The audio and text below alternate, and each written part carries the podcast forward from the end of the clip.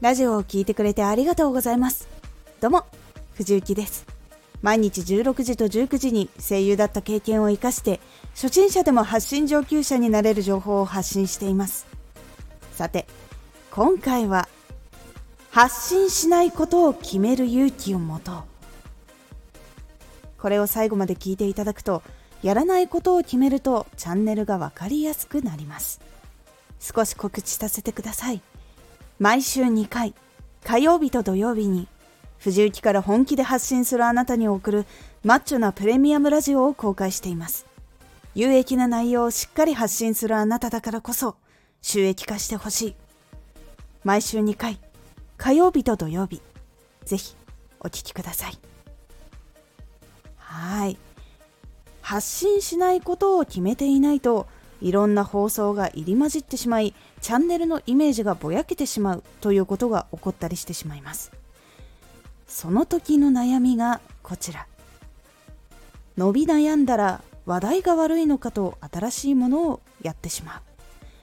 発信しないことを決めるとチャンスが減るか不安。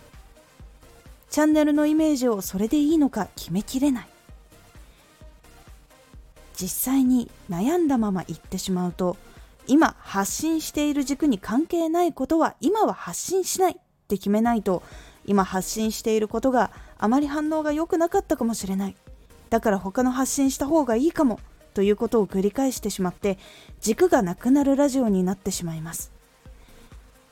発信しないことを決めるということは発信することも決まるようなものです。自分はこの軸でやっていこう。うまくいかなかったらうまくいくためにどうにかしようという覚悟を持つことがある意味では一つの軸になってくれます。そうすると一つのラジオでチャンネルを成長させることができます。この覚悟が結構大事だったりします。他にも発信しないことやらないことを決めると他の人にどうしてやらないんですか？と聞かれた時もちゃんと理由を答えられます。ちゃんとした考えを伝えられる人は発信信用されやすくなりやすい傾向になります。なので自分の意見考えこういうことを考えてやっています。っていうことをはっきり言うと信頼してもらいやすくなるのでやることやらないことははっきりと決めておいた方がいいです。いかがだったでしょうか？やらないことを決めるとチャンネルが分かりやすくなります。やらないで一つのことに絞るとさらにコアなところになっていくのでここはこういうことを発信している人だということが明確に分かりやすくなります。分かりやすくなるとフォローしやすくなります。これはインフルエンサーの人たちもやっていることでインフルエンサーの人たちのアカウントって基本的にパッと見で何をしている人か分かりやすいと思います。これをすることでチャンネルを成長させることができるようになるのでやることやらないことははっきりと決めるようにしましょう。今回のおすすめラジオ。ここぞという時にこそ一人で決める。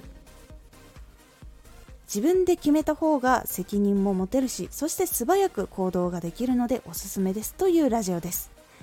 このラジオでは毎日16時と19時に声優だった経験を生かして初心者でも発信上級者になれる情報を発信していますのでフォローしてお待ちください。Twitter もやってます。ツイッターでは活動している中で気がついたことや役に立ったことをお伝えしています。ぜひこちらもチェックしてみてね。コメントやれたいつもありがとうございます。では